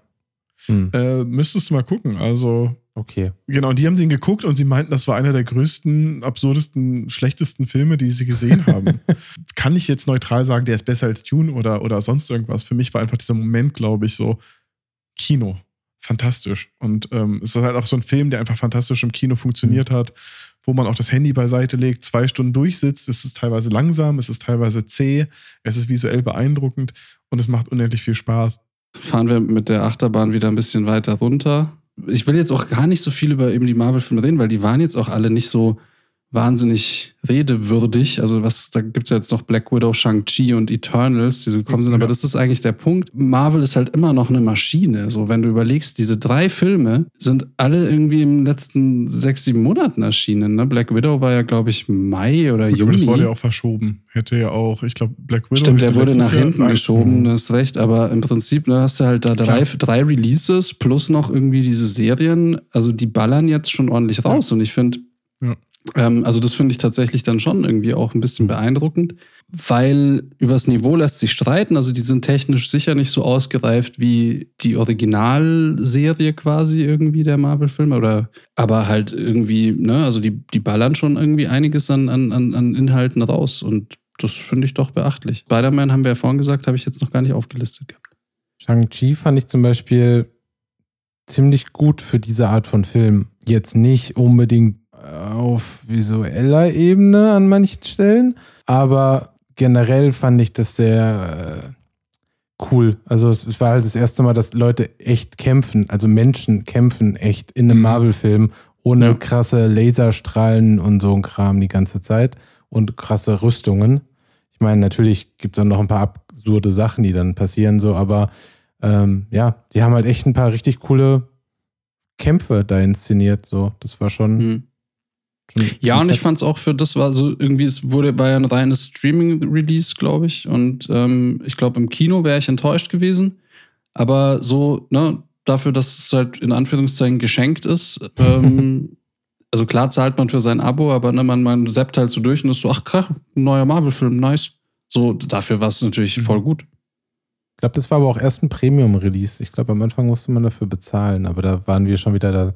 Jetzt habe ich nicht mitbekommen. Nee, Ja, ja. Das ist So zu schnell bei, für bei uns. Black, bei Black Widow war das auf jeden Ja. Fall auch so. Das Einzige, was mich wirklich noch gereizt hatte, war What If als Serie, weil die treiben ja das ganze Konzept nochmal auf die Spitze. Einfach dieser Gedanke, das, was es ja in den Comics ja auch gibt. Also ich meine, das gibt es bei Marvel, das gibt es bei DC, es gibt eine DC-Comic-Reihe, wo Superman nicht in Amerika landet, sondern in Russland und dann der kommunistische Superheld wird. Und das gleiche gibt es halt bei, bei Marvel auch. Und dann gibt es auch die Folgen, wo alle Leute Zombies sind und die Marvel, äh, die Avengers sind Zombies und so weiter. Also das haben sie ja mit What If, machen sie ja solche Sachen und da werden solche Experimente rausgeholt. Das war die einzige Sache, wo ich dachte, das, da könnte ich noch mal, aber bisher auch noch nicht. Also ich weiß nicht, irgendwie, ja, gesättigt, glaube ich einfach. Ja.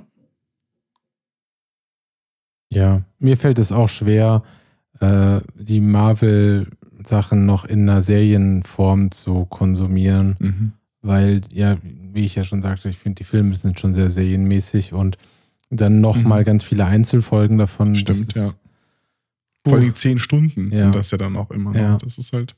ja. kann ich gerade nicht. Ja. Vielleicht später mal. Ich meine, Ja. Man hat ja immer so seine Phase. Ja, und der Vorteil von diesen neuen Filmen ist, also Shang-Chi, Eternals und so, du musst halt nicht bei Iron Man 1 anfangen. So, du Ja, verstehst ja. die halt auch so. Stimmt. Irgendwann dann nicht mehr, wenn Shang-Chi 5 rauskommt, Hm. aber, aber wenn wir schon bei Disney sind, so habt ihr Boba Fett geguckt? Ja. Ich nicht. Okay, dann können wir nicht allzu viel dazu sagen, aber vielleicht eine Sache, es hat mich nicht so weggehypt wie Mandalorian. Ich habe aber, Ja. Also der Haupteffekt, den Boba Fett auf mich hatte, war, dass ich umso mehr Bock auf eine neue Staffel Mandalorian habe. Ich wollte gerade sagen, eigentlich müssen wir, wenn wir über Boba Fett reden, müssen wir das machen, sobald Mandalorian rauskommt. Wir werden, glaube ich, dieses Jahr nicht pro Folge Mandalorian eine Podcast-Folge machen. Ich würde gerne vorschlagen, dass wir nach der Halbzeit vielleicht mal eine machen und am Finale. Ja. Aber am Ende, was Boba Fett war, war eigentlich ein wirkliches Prequel zur neuen Staffel. Und die besten Folgen Boba Fett waren die, wo Boba Fett wenig auftauchte. Boba Fett war immer meine Lieblingsfigur. Ich glaube vor allen Dingen, weil er eine coole Rüstung hatte und sonst total flach und egal. Und, und jetzt, jetzt ist da wer mit einer cooleren Rüstung. nee, aber jetzt haben sie mir auf einmal versucht, Tiefe zu geben und fand ich, die Serie war zu viel Flashback hier und sonst was. Es war, war unterhaltsam, aber wirklich Spaß gemacht hat es in dem Moment, wo es nicht um Boba Fett ging. Aber wie gesagt, das müssen wir, glaube ich, nochmal machen, wenn, ja. wenn Mando rauskommt. Nee, sehe ich, seh ich eben genauso. Eine Show, die wir jetzt irgendwie noch gar nicht drüber gesprochen haben, die aber auch ganz oben mit dabei ist, über die wir auf jeden Fall kurz noch irgendwie reden müssen, weil du meinst, das du vielleicht. Meinst, du musst darüber reden.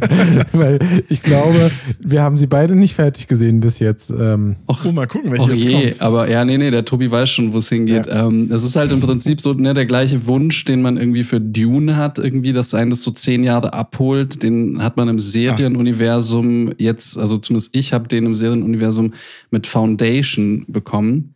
Ist ja eben so eine neue Show auf Apple TV Plus und ähm, hat ja lange, lange Zeit, also wurde ja schon vor drei oder vier Jahren äh, angekündigt und hat lange gedauert, bis sie endlich erschienen ist und irgendwie war es im Sommer dann endlich soweit oder im Spätsommer. Ich habe ein bisschen gemischte Gefühle. Also ich fand sie extrem gut. Ich habe sie voll gerne geguckt. Es hat mich noch nicht so hart weggehypt, wie ich es mir gewünscht hätte.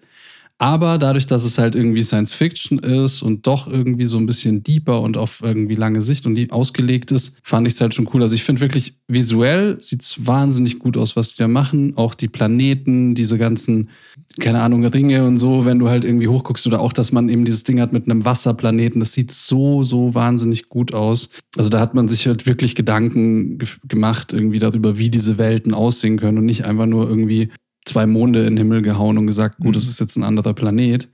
Die haben ein bisschen was von Star Wars geklaut. Die hatten auch irgendwie immer diese Intros mit so Tierchen im Vordergrund, was sich ja jetzt auch irgendwie so ja. in den Star Wars-Filmen so ein bisschen ähm, etabliert hat. Ja, und auch bei Indiana Jones und so. Mm, ja, stimmt. Aber ähm, ja, nee, insgesamt fand ich eine sehr coole Show. Ich fand es super, dass es irgendwie auch nicht so einfach zu verstehen ist. Das mochte ich ja irgendwie an, mag ich insgesamt irgendwie Shows, die, also bei, bei Dark, bei, bei auch Game of Thrones oder so, dass man halt nicht, nicht mal sofort weiß, irgendwie, wohin die Reise geht. Ähm, und da wird man eben schon oft auch überrascht bei Foundation. Es ist auch alles so ein bisschen, hat was mit Mathematik zu tun. Und ich fand, die haben halt ein paar wirklich, wirklich super interessante Ideen. Also ich weiß gar nicht, ob ich, also ich glaube, es wird in der ersten Folge sowieso gesagt, dass es gibt da irgendwie so eine Klondynastie und das finde ich halt mhm. halt so eine ja. wahnsinnig coole Idee, ähm, dass der König sich quasi immer selber klont, um unendlich äh, an der Macht zu sein und er, also er zieht halt quasi, also es gibt ja der mittlere König ist immer an der Macht und er erzieht den Jüngeren und lässt sich von seinem alterten Ich beraten. Voll mhm. geile Idee. Ja, mein Gedanke war irgendwie so, ich hätte halt irgendwie anstatt Cyberpunk hätte ich gerne das als Spiel gehabt. Das ist mal eine interessante ja, Welt mit interessanten Geschichten. So. Ja. Ich habe die Serie zu Ende geguckt. Ah, okay. Ähm, eine meiner wenigen Sachen, die ich auf Apple Plus dank äh, Screener gucken konnte. Ähnliches Ding bei mir wie bei Dune. Ich mag Asimov. Ich habe Bücher, relativ viele Bücher von Asimov gelesen. Ich habe relativ viele Kurzgeschichten. Ich habe auch, glaube ich, die ersten drei Bände von Foundation gelesen. Das ist alles ein bisschen länger her entsprechend war der Anspruch an diese, an diese Serie. Ne? Weil bei Asimov, ich meine, man muss überlegen, das Buch ist von 51. Diese ganze Welt wurde, sich, wurde 1951 erdacht. Viele Sachen sind nicht mehr existent. Ich glaube, im Buch geht es deutlich mehr um Atomenergie ist die Zukunft. Und dann ging es immer um Atom und Atom, das haben sie gestrichen, weil einfach keine Relevanz mehr hat und keiner mehr sich so die Zukunft vorstellt. Ähm, und was sie geschafft haben, ist ein großartiges Worldbuilding. Also dieses ganze Universum ist cool, die ganzen Völker sind. Ich mag diesen Ansatz, dass sie irgendwie, ja, wir kommen irgendwie von diesem fernen Planeten Erde, aber keiner weiß mehr was darüber. Alle kommen daher, aber haben eigentlich kein Wissen darüber und haben sich alle sehr unterschiedlich entwickelt, unterschiedliche Planeten. Das ist so eine sehr, sehr vage Zukunft, die völlig egal ist, wann sie in der Zukunft ist. Die ist weit weg von uns. Und genau diese Sachen, diese religiösen Sachen wie mit dem Empire, also so nennt sich der, der Führer, von der einen Gruppe. Ähm, diese ganzen Sachen sind super cool. Aber mich hat die Serie halt nicht abgeholt inhaltlich. Ich fand das Universum spannend, aber es plätschert zu viel. Sie versuchen viel zu viele Stränge parallel zu erzählen, was natürlich bei diesem komplexen Welt wichtig ist. Aber sie haben es für mich nicht geschafft, es in Staffel 1 an irgendeinen Knoten so zusammenzubringen, dass ich denke, oh wow, wie geht's jetzt weiter? Sondern ich habe jetzt das Gefühl, man braucht noch drei Staffeln, bis wir an dem Punkt sind, wo diese Handlung wirklich Tempo aufnimmt und alles zusammenkommt. Das heißt, bis dahin habe ich 30 Stunden Foundation geguckt, kann mich bestimmt an die ersten 25 Stunden nicht erinnern. Und dann macht es Sinn. Und das ist mein Problem, weil wie gesagt, ich finde, visuell ist es fantastisch, die ganzen Kulturen, die da sind, es ist alles großartig, nur dass die Erzählweise holt mich nicht Das ab. Kostümdesign ist so gut. Und das Ja. Grading ist so gut. Ja, alles. Die Visual Also- Effects sind so gut. Ja, Alles, die Kulissen, alles ist so unglaublich gut. Und ich verstehe das, deswegen, ich finde das total, ich bin voll eurer Meinung, so dieses, dieses Worldbuilding und so. Deswegen war auch so mein Gedanke, Videospiel, weil das ist so eine Mhm. Welt, in der man gerne rumläuft und irgendwelche banalen Sidequests macht, so, ja. weil diese Welt einfach so unglaublich interessant ist. Ich tue mich auch gerade noch ein bisschen schwer, damit mich so richtig so zu, zu verstehen, was ist denn jetzt der Haupt, wo geht's jetzt wirklich lang, wo können wir uns Ja. langhangeln, aber diese Welt ist so unglaublich interessant, so Na, vielleicht sehe ich jetzt Quatsch, aber ich glaube bei Asimov, es gibt halt diese Hauptstränge, diese Haupt-Foundation-Bücher. Und dazu gibt es noch mehrere Bände mit Kurzgeschichten, die in diesem Universum stattfinden. hm. Ne, da sieht man einfach, wie reich diese Welt ist, dass er sich die ausgedacht hat. Und dann macht er einfach weitere Geschichten. Es hat so ein bisschen was von, von der Pratchett Discworld-Sache. Es gibt so ein Universum und da drin hat man manchmal so einen kurzen Ausflug, erzählt man hier was, erzählt man hier was, erzählt man hier was. Und so fühlt sich die Serie noch so ein bisschen an. Ähm, weil wir halt, wir haben so drei, vier Helden, denen wir so ein bisschen folgen, die alle irgendwie was machen. Aber so richtig, warum und wieso und ist noch schwierig. Aber ich glaube, die Serie hat Potenzial, ähm, eine richtig, richtig, richtig gute Serie zu werden. Ja, also ich gebe zu, das eine, was mir vielleicht auch gefehlt hat, ist ähm, die Bindung zu, zu irgendwie einem der Charaktere, sage ich mal. Ich glaube, der Mhm. Charakter, mit dem, den ich am coolsten finde, so mit dem ich am meisten an, mitfieber, ist halt Brother Day.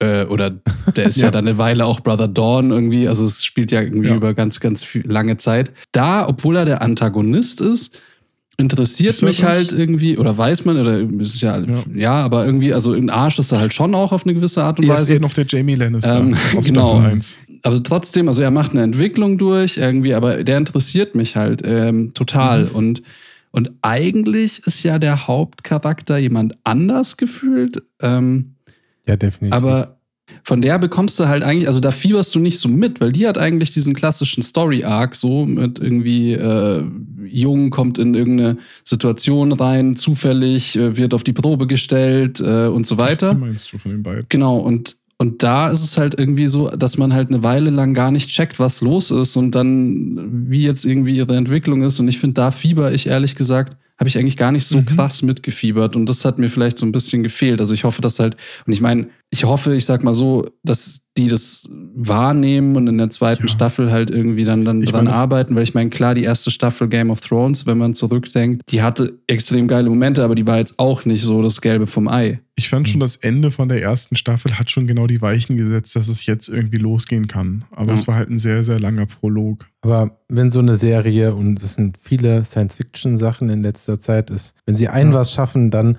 dass man Bock hat, nach Skandinavien und im Speziellen nach Island zu reisen. Yep. Gibt noch so ein paar, die ich auf der Liste habe, die können wir aber ganz schnell abhaken. Vielleicht machen wir auch schnell einfach die Top 3. Ja, lass uns eine, eine Schnellrunde Ähm. machen, weil ich glaube, sonst. Äh, Ja, aber eine Sache, weil wir gerade von Epos sprechen und für mich der größte Fail letztes Jahr, ich weiß nicht, habt ihr hoffentlich gar nicht geguckt, Wheel of Time. nee, nicht geschaut. Gut, lasst es. ähm, Als Glas ist, gelöscht. Ist, mein, ist von der Größe ja so, hätte Herr der Ringe Ausmaße als Buch.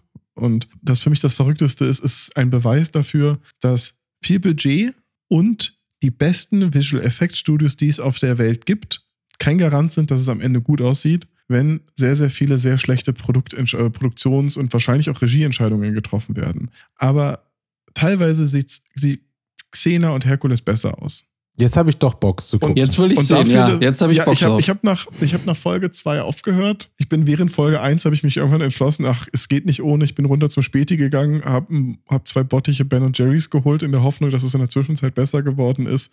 Aber am Ende war es halt einfach Frusteiscreme. Guckt kurz rein, aber es ist so, dafür, dass es so ein Epos ist mit einem relativ hohen Budget, war so, oh, ich hoffe, die Herr der Ringe-Serie wird ein bisschen besser, auch wenn ich da keine Hoffnung habe. Und ich glaube, das ist nochmal ein ganz, ganz anderes Thema, was wir aufmachen, sobald es ist. Hm. Aber würde ich auf jeden Fall niemanden empfehlen, Wheel of Time. Wollen wir noch einmal, einmal kurz, äh, nur damit wir noch ein bisschen hier ähm, Zwietracht in unsere Runde bringen, nice. werfe ich einfach nochmal einen Film ein. Don't Look Up. ich wusste, dass die Bombe noch ankommt. Uh, ja, ähm, fand ich halt super geil. Weiß nicht, ist das jetzt, oute ich mich jetzt schon wieder irgendwie? Keine Ahnung. Fandet ihr das blöd? Dieses Mal bist du ja auf der Seite der breiten Masse. Also ich habe das Gefühl, dass das Hauptfeedback zu diesem Film sehr, sehr positiv ist. Echt? Ich fand es sehr gemischt eigentlich. Ich habe eigentlich nur entweder, ja? entweder Nikos Gefühle dazu gelesen oder ich sag mal, unsere oder aber definitiv meine Gefühle dazu gelesen. Ja, ja wir haben ja schon lange drüber ja. gesprochen. Das ging ja, ich weiß noch, wie wir da, da haben wir auch Silvester oder um Silvester rumgeguckt und wir den gerade fertig hatten und du gefragt hast, wie er war. Und wir so, ah, das müssen wir uns aufheben, das müssen wir uns für den Podcast aufheben. aber es mhm. sprudelte einfach nur raus. Es endete in einer halbstündige, äh, halbstündigen Rant am Tisch mit Bier und Schnaps, um zu, festzustellen, was zur Hölle haben wir da gerade geguckt und was soll das? Und warum finden das Leute so gut? Also, ich weiß nicht. Ich hatte vor ungefähr drei bis vier Jahren, saß ich am Klo und habe mir gedacht, man müsste mal, ja, Backstory jetzt, ähm, man müsste mal irgendwie, Aber irgendwie einen du holst richtig, dich weit aus gerade, ne? Der Film heißt Don't Look Up, nicht Don't Look Down. Ja. naja, auf jeden Fall, ähm, es ist jetzt nicht so wie, also egal, ich erzähle erstmal. So, ich saß also im Klo und dachte mir, man müsste halt mal irgendwie einen Film machen, wo man dieses ganze Thema Klimawandel, weil das ja so abstrakt ist und keiner das checkt, weil ne, man sagt immer, ja, globale Erwärmung und alles so, ja, wie globale Erwärmung, bla, und dann kommt Trump und sagt, ja, wieso, irgendwie so ein paar wärmere Tage wären doch ganz nice und so ist eh irgendwie und so, ne? Ist halt einfach ein sehr abstraktes Thema. Dann saß ich da und dachte mir, wäre eigentlich schon mal ganz cool, irgendwie einen Film zu machen, der dieses Thema einem näher bringt und ähm, irgendwie was, was Greifbares als Platzhalter zu nehmen, zum Beispiel so ein Kometending. Also, ohne mich jetzt loben zu wollen, ich hatte die Idee vier Jahre vorher am Klo. Leider hat sie dieses Klo nie verlassen. Ich dachte mir das einfach nur vorher. Aber deswegen hat mich der Film vielleicht auch so krass angesprochen, weil der natürlich genau das macht. Weil er halt Fat Awareness schafft für so ein Thema wie Klimawandel, indem er einfach den Leuten so ein plumpes, einfaches Thema wie Asteroid kommt, Erde kaputt, mhm ähm, als Platzhalter für dieses komplexe Thema nimmt, weil diese ganzen dummen Diskussionen, die diese Menschen, in, also Präsident irgendwie, die sie ja auch quasi für, für Trump steht, sozusagen, die Präsidentin und so weiter, weil es diese ganzen dummen Menschen quasi darstellt und halt irgendwie sowas zeigt wie, ja, eben, du machst eine Demo gegen hochgucken. Und das ist ja das, was wir beim Klima, also was wir jetzt irgendwie auch machen. Es gibt Leute, die sagen, den Klimawandel, den gibt's gar nicht. Bullshit, ja. Und das fand ich halt super an dem Film, ähm, dass er einfach genau das macht, dass er den Leuten halt irgendwie ein komplexes Thema einfach nahe bringt.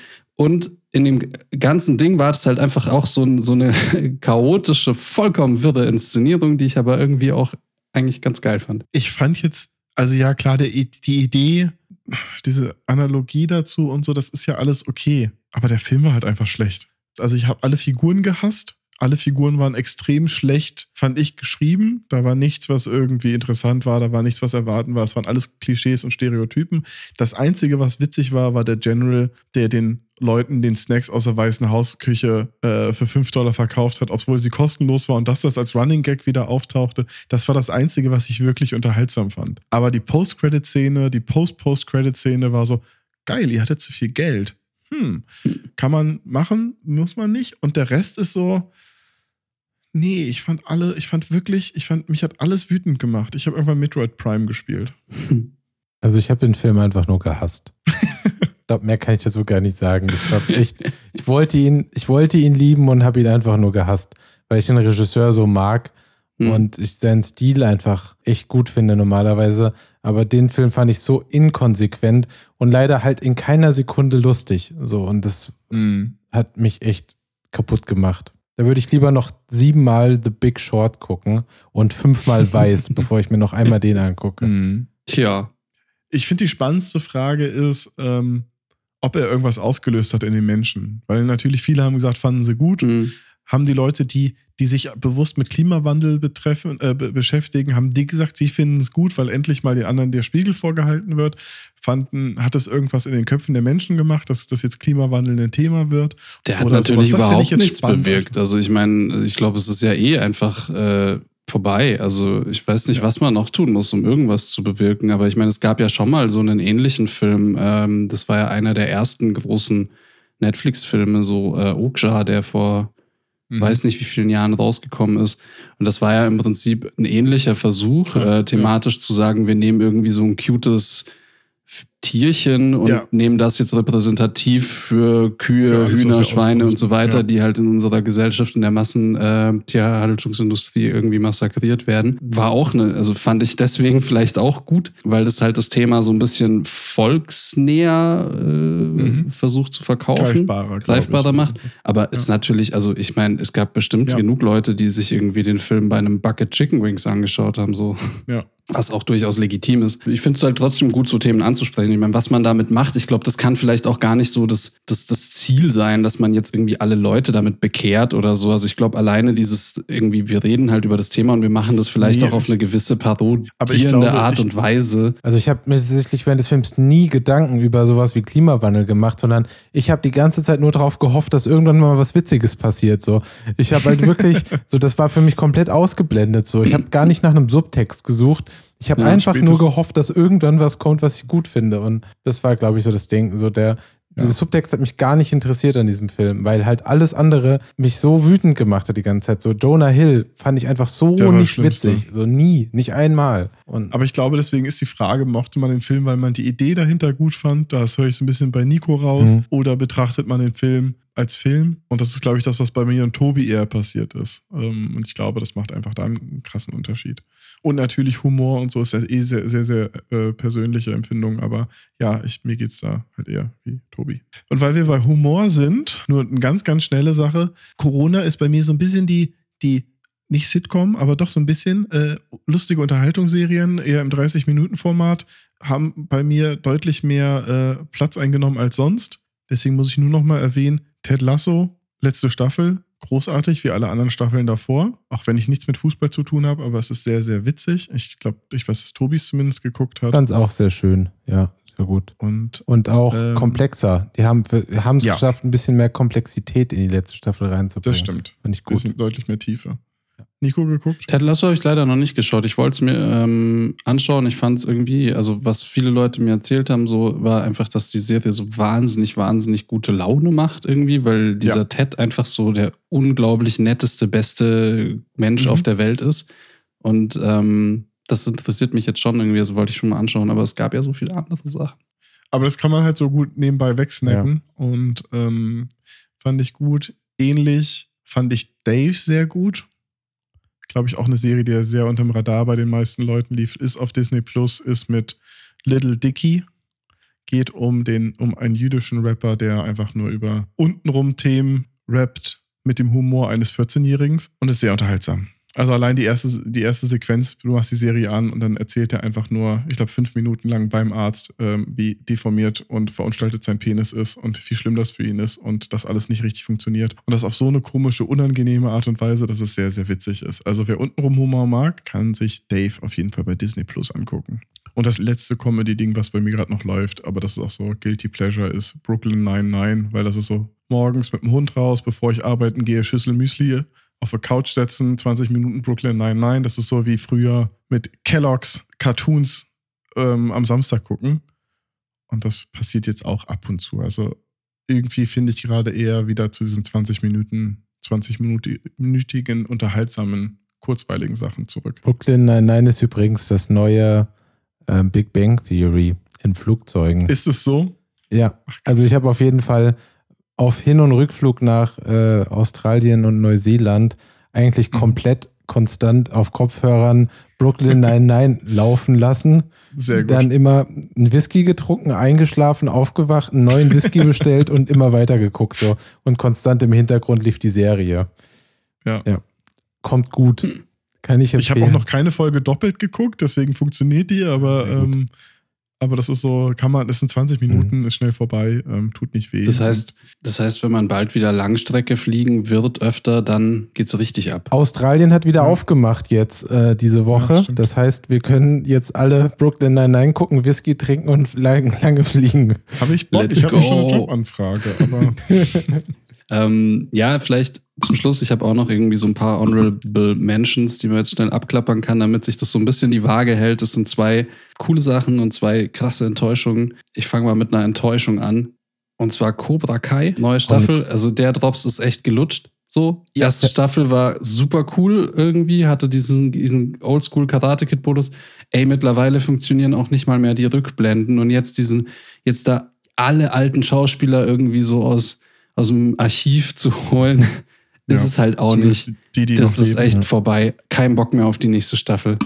Nee, Ich habe es Thema ist auch nicht fertig durch. geguckt. Also ging nicht Ja. mehr. Keine Chance. Das war auch so eine, ich, ich weiß, die lief auch bei mir mal morgens und dann kam Nadine rein, so, "Oh, was ist denn bei dir? Du, du guckst jetzt vor der Arbeit schon Serien und ich so, ja, ich möchte, ich möchte diese Last loswerden. Ich möchte es abschließen. Bitte, es muss vorbei sein. Ja, aber so ist es auch. Also Ja. so zieht sich die Staffel. Dann, ähm, ja, dann etwas, was ich gut fand, ähm, was man aber auch relativ schnell weghaken kann, ist ähm, Morning Show. Da habe ich die erste Staffel nicht geguckt gehabt. Und jetzt, wo die zweite Staffel rausgekommen ist, habe ich quasi die erste und die zweite geschaut.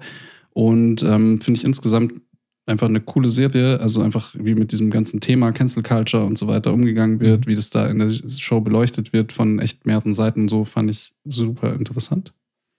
Auch gut gemacht, hat auch Spaß gemacht. War auch so eine Serie, ähnlich wie Foundation. Das hat mich so durch, durch den Sommer, Herbst gebracht, weil das halt so was war, worauf man sich freuen konnte. Ich äh, hatten wir ja schon mal drüber geredet. Ich stehe ja total auf diese wöchentliche Release-Struktur. Ja. Also ich mag gar nicht so dieses Konzept, wie, wie Netflix das bei den meisten Shows macht, dass man einfach die ganze Staffel auf einmal raushaut, weil das führt bei mir dazu, dass ich einfach die ganze Nacht einmal durchgucke und dann ist wieder vorbei. So, dann habe ich nichts mehr davon. Und ich brauche einfach so, ja, ist so. Irgendwie, ich brauche einfach Kontrolle, also weil ich diese Kontrolle manchmal selber nicht habe, wenn ich was brauche gut finde dann bräuchte es, dass mir die Leute das einfach so scheibchenweise halt weitergeben, so dass ich halt einfach mich jede Woche, ja, das Maß, dass mir jede Woche so ein Stückchen gereicht wird. Und dann habe ich da auch für, für sechs, acht, zehn Wochen, keine Ahnung, eine gute Zeit und was, worauf ich mich freuen kann. Ähm, eine Show, die das zwar gemacht hat, mir das stückchenweise zu reichen, die aber trotzdem echt nicht gut war und ich hätte nicht gedacht, dass ich das sage, aber die Expense, ähm, die letzte Oh, Staffel, no. ähm, das war echt Sorry. einfach nur noch so, ey, komm, wir machen die Kiste jetzt zu. So, das hast du, das war die letzte Staffel und du hast so richtig gemerkt, finde ich so, dass eigentlich keiner mehr Bock hatte. So, dass das war jetzt nur noch so, nee, wir können eigentlich nicht am Ende der fünften Staffel aufhören, weil wir haben gerade einen fetten galaktischen oder nicht galaktischen, aber Krieg im Sonnensystem etabliert. Irgendwie, es geht halt voll ab. Der Krieg ist noch nicht vorbei. Wir müssen Mhm. einfach die Story noch zu Ende erzählen, aber eigentlich haben wir alle keinen Bock mehr. Und dann haben sie noch sechs Folgen gemacht und dieses eine Ding jetzt abgeschlossen und jetzt ist auch gut, aber du merkst halt, es ist also so eine lustlose Show oder Staffel. Ähm, ist echt schade eigentlich, weil es eigentlich Okay. gar nicht so, gar nicht so schlecht war davor. naja, und eben damit wir auf einem positiven Kommentar aufhören. Und zwar, äh, was ich gut fand, es war keine Serie und auch kein Film, sondern eine Doku. Ich weiß gar nicht, wann die rauskam, aber ich habe die halt erst jetzt geguckt irgendwie. Und ähm, das hat voll viele Kindheitserinnerungen zurückgebracht, weil ich habe mich nie für Formel 1 interessiert, also überhaupt gar nicht. Und ich glaube, eine Sache, die, die man als Kind richtig geil fand, ähm, obwohl man sich eigentlich nicht dafür interessiert, Formel 1 und Tennis. und das waren, also keine Ahnung. What? Nein, ich weiß nicht, weil damals hatte, so, ich glaube, man hatte halt immer so deutsche Ich glaube, das war auch unsere Ikonen Zeit, ja. und sowas. Dabei Tennis war damals genau mit Michael Boris Becker und irgendwie Andre Agassi und äh, Steffi Graf und so diese ganzen. Mittlerweile kenne ich mich mit Tennis halt null aus, aber damals war das halt irgendwie so präsent in meiner, in meiner Wahrnehmungssphäre, so in den 90ern. Münchner. Und das Gleiche ist halt das äh, mit, mit Formel 1. Solange Schumacher am Start war, ne, man hat das alles mitbekommen mit Team Benetton, dann Ferrari und so. Aber diese ganze Komplexität, worum es da ging, dass da Leute bei gestorben sind, dass das echt eine krasse Nummer war, dass auch Schumacher einfach echt, also dem seine ganze Lebensgeschichte einfach krass ist. So. Damit habe ich mich vorher gar nicht auseinandergesetzt, aber ähm, jetzt mit der Doku halt schon. Und die fand ich wirklich gut. Ich auch.